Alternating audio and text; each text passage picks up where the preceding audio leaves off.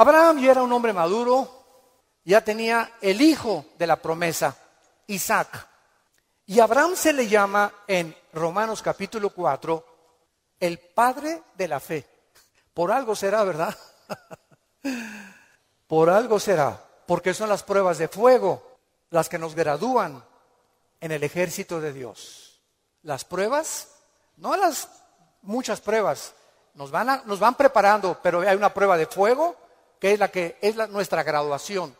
Cuando ya Dios se da cuenta que no importa, no importa lo que pase en tu vida, nunca te soltarás de Él. Nunca blasfemarás de su nombre, nunca te llenarás de rencor ni de amargura contra nadie. Hayan hecho lo que te hayan hecho o lo que nos hayan hecho, el veneno más grande que nos impide graduarnos es la amargura.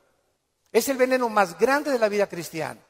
Bueno, aquí se encuentra Abraham, capítulo 22 del Génesis, y dice, aconteció después de estas cosas, o sea, estas cosas son todas las pruebas que Adán había atravesado, Abraham había atravesado, que probó Dios Abraham. Abraham podría decir, ¿otra? Oye, ¿otra, Señor? ¿E-, ¿Es juego? ¿Otra prueba? Pero Adán, este, eh, eh, quiero decirte una cosa, Abraham, esta prueba, ¿verdad? No te imaginas, va a ser la bendición más grande para tu vida y para mil generaciones después. A los que les interese la palabra prueba en el hebreo, es la palabra nasá, con H al final. Cuando dice probó, es la palabra nasá. Escuchen lo que significa probar en el hebreo. Manifestar el corazón por medio de la presión. No es hasta que la presión viene a nuestras vidas que se sabe lo que tenemos escondido en el corazón. ¿No es cierto? No es bajo la presión donde se prueba el carácter de los hombres. Bajo la presión. Dice la Biblia, esto es lo que Dios quería hacer, poner presión en Abraham para darnos un ejemplo a nosotros de cómo reaccionar. ¿Y cuál fue la prueba de fuego que Dios le puso a Abraham? Dame a tu hijo Isaac, versículo 2. Este Señor, no te oí bien, creo que me está fallando el oído. ¿Qué dijiste? Que me des a tu hijo. El Señor, este, ¿estás bien? ¿No dices un mejoral? ¿Estás, eh, ¿Me estás hablando?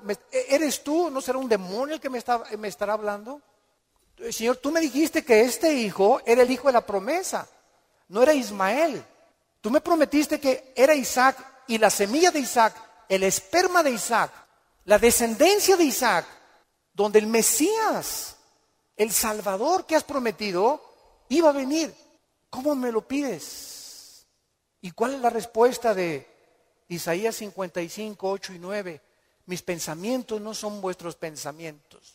Y mis caminos no son vuestros caminos, ovejas santas, amadas de Dios. Así como los cielos son más altos que, la tierra y, mis pensamientos más altos que ustedes, así es como yo tengo que pensar para que ustedes comiencen a entender que yo no pienso como ustedes y que la fe es mantenerte de pie y seguir creyendo aunque no haya explicación inmediata.